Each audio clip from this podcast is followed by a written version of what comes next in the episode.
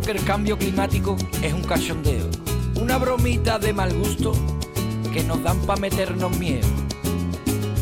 Y anda que no he pasado yo calor en el mes de enero, y en diciembre y en febrero.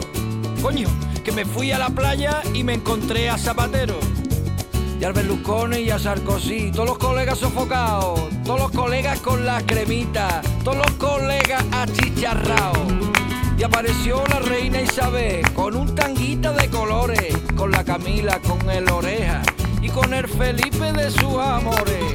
Yo le dije, esto no es normal. Esto no es normal. Y es que esto no es normal. Yo quiero cambiar. Quiero cambiar el mundo. Quiero cambiar el mundo. Quiero cambiar el mundo. Bueno. es muy facilito. Yo quiero cambiar el mundo. Quiero cambiar el mundo. Quiero cambiar el mundo. Esto-.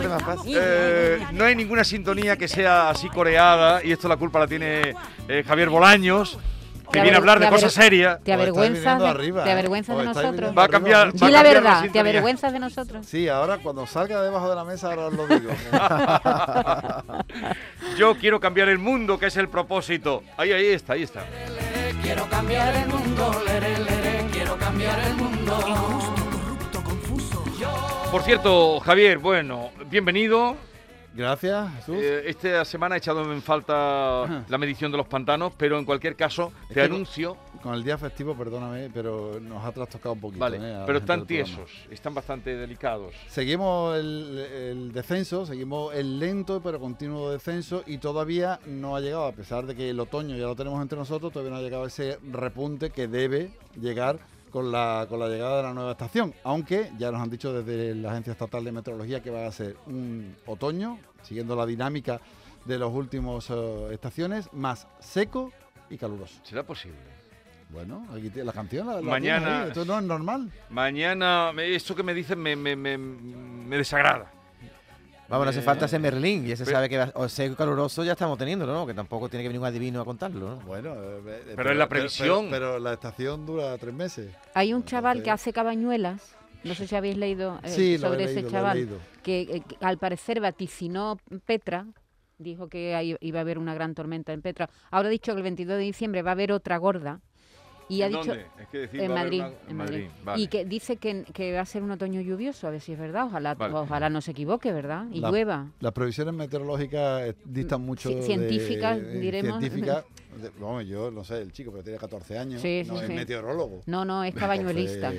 Vale, mañana vamos a tener que te interesará al presidente de la Confederación Hidrográfica del Guadalquivir, luego me pasará si quieres alguna Ajá, sugerencia. Bien. Lo vamos a tener mañana, Joaquín Díaz Eh, o Díaz. Díaz, Díaz. Díaz. Eh, va a estar mañana con nosotros. Así es que eh, al tanto. Bueno, Bien. pues nada, eh, os seguiré, os seguiré y te pasaré algunas ¿Qué nos traes cuestiones hoy? que son interesantes. Venga. Pues mira, ya que queréis cambiar el mundo, pues podéis cambiar el mundo empezando por vuestra nevera. Porque hoy mm, vamos a hablar del desperdicio alimentario. No sé si sabéis qué cantidad de eh, alimentos se tiran de los que producimos todo el año en todo el mundo.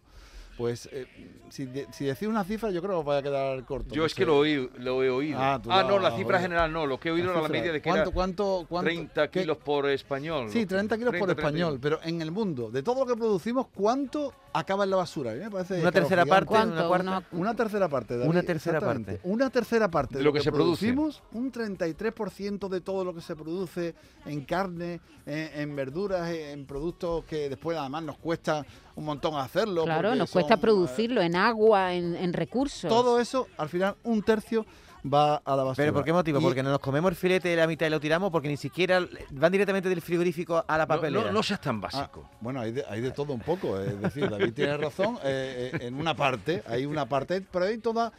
Digamos que hay una cadena. Podemos um, eh, hablar de una cadena de desperdicio en el que todo el mundo contribuye de una u otra manera. Mira, escúchalo. Los propios agricultores y ganaderos, ganaderos producen alimentos que algunos se desperdician porque, por ejemplo, no se pueden eh, introducir en el mercado porque por los estándares de calidad o lo que demanda ahora el mercado, pues Siempre vamos a los supermercados y encontramos piezas muy uniformes, por ejemplo, de manzanas, muy brillantes, y ahí, por ejemplo, empieza parte de- del desperdicio. Y va pasando a lo largo de la cadena alimentaria, pues el que transforma, procesa los alimentos para, por ejemplo, hacer una mermelada un, un zumo, ahí se van perdiendo alimentos en este proceso hasta llegar a nuestros hogares, que también tiramos mucha comida, bien porque no planificamos las compras, bien porque pelamos alimentos que se podrían cocinar sin pelar, etcétera, etcétera, etcétera. Esta que escucháis es Amaya Sánchez, que es técnico del programa de alimentación de WWF en España. Y como ves, es toda una cadena. Desde el agricultor que tira los productos porque queremos productos bonitos. Queremos productos que sean hoy ha salido, hoy, Sí. es- Ujú. hoy ha salido sí. un informe eh, de, de- de- en concreto de las hortalizas que se desperdician por eso, por no ser bonitas. O sea, Efectivamente. por ejemplo, si una ciruela tiene un arañón, ¿ya no la quieren? ¿Ya no la comercializan? Bueno, tú vas al supermercado habitualmente, tú no buscas. Di la verdad, tú no buscas la pieza, el La más tomate, bonita. el tomate bonito, o buscas el tomate que está arañado, golpeado, que tiene en forma poco homogénea. ¿Tú qué buscas? Tú buscas, ya, lo- ya que lo vas a pagar, dices, ¿no? Yo los tomates colorados, más que nada. Bueno, aparte de colorado, seguramente en, en todos los productos buscamos un poquito la, Pero- la perfección. Bueno, ¿no? eh, ¿Y el- cuánto es la cantidad que se tira? en, eh, En España se tiran 1.364 toneladas de comida al año. Sí. 1.364 toneladas, que es mm, 34, 31 kilos por, eh, por no, pero persona. Me, me refería a lo de las hortalizas que realmente se tiran para no... porque no se venden. Ah, ¿tú qué quieres? ¿Que te desglose yo ahora de cuánto hablamos de las hortalizas, de los procesados? No, no, de es, que, ah, los es que ha Ah, salido ¿tú- hoy tú- en tú un te periódico esta mañana, Beatriz? Galeano lo sacaba de un periódico de Almería que sacaba ese dato de Ah, sí, lo que tú lo- estás- sí, sí, ahora te lo Ah, busco. pues- pues sacaba no- ese dato no lo lo que tú estás conozco, diciendo, no las hortalizas y, y verduras y frutas que se tiran por por, por defecto de, ¿De forma? de forma, Sí, por feo. Porque no son por feo, exactamente, no pero, son bonitas. pero eh, mm, Bolaños, la cosa es que el lunes el Consejo de Ministros eh, eh, ha empezado la tramitación de esta ley, ¿no? Eh, que lo que intenta es eh, atajar la pérdida de alimentos en toda la cadena, desde la cosecha hasta el consumo de los hogares, porque es un problema, pero no solo de nuestro país, ¿no? Es un problema, supongo que del- de los países más desarrollados, sí, cuando yo te hablo de que hay un tercio, hay un tercio de comida que se tira en todo el mundo es porque afecta a todos los países, principalmente a los países más desarrollados. Y luego está esta ley que tú haces referencia, que yo no he hablado todavía de ella, pero que efectivamente hay una ley, una primera ley contra el desperdicio alimentario. que está poniendo en marcha el gobierno y que tiene una serie de, de, mm, eh, obligaciones que vamos a tener que cumplir un poco todos. Entre ellas está poner a la venta los productos también que no son Tan Yo no bonitos. sé si los pondrán a un precio más barato. Lo trataremos en el programa del viernes y hablaremos con gente de la distribución para que nos diga exactamente Ujú.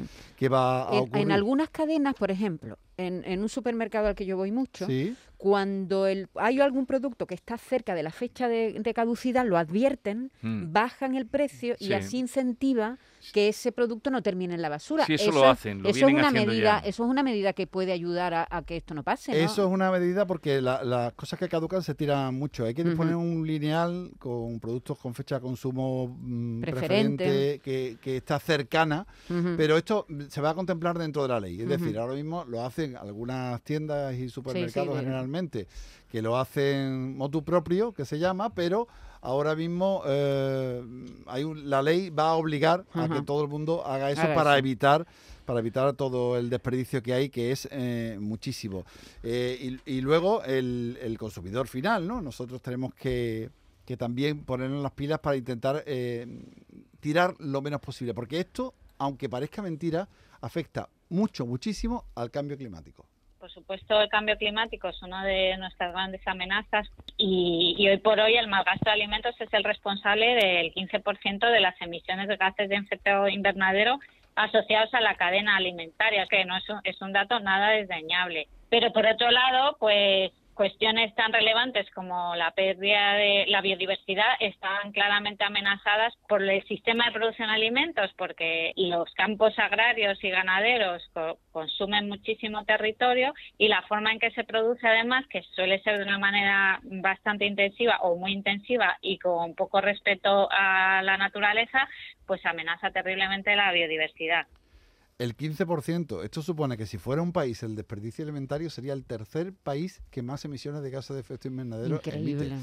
Qué Entonces, barbaridad. Cuando a mí me preguntan muchas veces, oye, ¿qué, qué, qué puedo hacer yo para contribuir a esto del cambio climático? Pues una de las cosas más básicas o que mejor podemos hacer más, y más sencillas es no tirar comida. Mm. No tirar mucha de la comida. Yo a mí yo reconozco que a mí me cuesta trabajo, ¿eh? Me cuesta trabajo porque Compramos más, veces- compramos más de lo que necesitamos. La nevera la llenamos de más cosas de las que vamos a consumir. compramos mal. Compramos mal, en definitiva, porque... eh, Más y mal, ¿no? Claro, requiere, mal. requiere una planificación, una serie de, de aspectos básicos que nos recuerda a Maya y que creo que pueden ser de aplicación para todos. Realmente la ciudadanía lo tiene muy fácil. Una forma muy fácil, muy sencilla es, por ejemplo, hacer la lista de la compra y planificarte los menús semanales para saber exactamente cuál es la cantidad que vas a comer y organizarte, aprender un poquito cómo se conservan los alimentos, qué se puede qué no se puede, por ejemplo, meter en la nevera o cuáles tienen mayor o menor duración. Y a la hora de cocinar, pues aprender a, a hacer cocina de aprovechamiento como hacían nuestras abuelas. Hay muchos lugares que, por ejemplo, las patatas no se pelan y se cocinan con la piel, o es las famosas croquetas que después de un cocido podemos convertir en croqueta o en canelones. Hay muchísimas recetas que nos permiten aprovechar prácticamente todas las partes o todos los elementos de los, de los alimentos que compramos y eso evitaría claramente eh, la pérdida de alimentos en los hogares. La cocina de aprovechamiento, De un toda la vida. clásico, y yo utilizo esto para, para mm, evitar el desperdicio de alimentos. Los oyentes no me ven, pero estoy enseñando un bolígrafo. Para la lista. La lista de la No, compra. no, para la ¿Para lista qué no. entonces? Yo lo utilizo, eh, una tontería, pero que a lo mejor alguien, eh, cuando abres un, un producto que está envasado y muchas veces ya no sabes cuándo te caduca, cuándo... Sí. Sí. Entonces yo lo que hago es cuando abro un producto, le anoto la fecha de apertura. Ujú. Y luego tengo un pequeño calendario y anoto más o menos cuándo, o, O sea, tú, caduca. tú no miras el mo, como lo miramos todos. Sí. Tú tienes que apuntarlo. No, no, porque yo no Que me haya fío de- pelito. no, no, porque yo soy muy hipocondriaco y no me fío del moho. Entonces, yo digo, ¿esto cuándo está abierto? Entonces, eh, lo miro y digo, esto tiene tres días abierto, vale. Si lleva ocho días abierto, no. Entonces, a mí esto me, me ayuda. Y luego está lo de apuntar cuándo caducan las cosas en, en un, en Bueno, pues no tienes por qué apuntarlos, viene en el bote, ¿no? Claro, pero si tú tienes la nevera llena, tú no sabes lo que tienes por ahí que te va a caducar y lo ves en la semana. Claro, para, para poder Tú lo ves ver en la semana y dices, esta semana me caduca esto, esto y esto. Ah, entiendo, entiendo. Entonces, sí, es trabajoso, porque cuando Sí, tú es haces la compra y te dedicas a, a colocar el- en un almanaque cuánto que caduca, pero a mí me funciona y tiro muchísima menos comida porque sé en esa semana lo que me va a caducar y lo que tengo que cocinar. sí Yo, o no. el- mm, para evitar tirar, lo que hago es comprar menos cantidad, quiero decir, de hacer compras menos grandes, ir más a menudo a la compra. Y eso implica más trabajo también. claro, Es decir, eh, que es, es un sacrificio. No es lo mismo es una vez a la semana o una vez cada 15 días que cada tres días ir a comprar. Eh. Pero si vas cada tres días, es verdad que tiras menos, porque compras lo que necesitas para cocinar en los próximos dos días, ¿no? Bueno, pues quédense ustedes con estos dos ejemplos. El de Maite mío, se quedan con el, que- el- con el que prefieran. Lere, lere. ¿Tú quieres seguir cambiando el mundo? Yo sí, me gustaría. Vale, ¿y tú? Yo, por supuesto.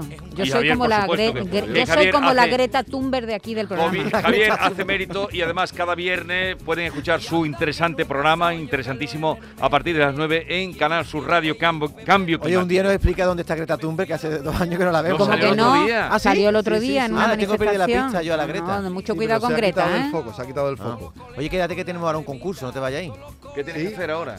trabajar en el programa del, del viernes, porque llevo un amplio espectro de desperdicio alimentario y vamos a tratar muchísimas cosas, vamos a hablar con distribuidores, vamos a hablar con hosteleros, vamos a hablar con mucha gente para ver entre todos cómo componemos el- Vale. el- esto de la ley. Pero si queréis me quedo... Hombre. Vale, ve y pilla otra Se- víctima. seguramente le interesa a la gente saber, por ejemplo, si tú vas ahora a Londres, ¿se tiene que poner una mascarilla para entrar en un autobús, por ejemplo? ¿A que no lo sabes? Obligatoriamente no lo sé, yo me la colocaría. Bueno, pues Tú ahora vamos a sí, explicar eso algunas lo normas. sabemos, Él ¿eh? lleva dos.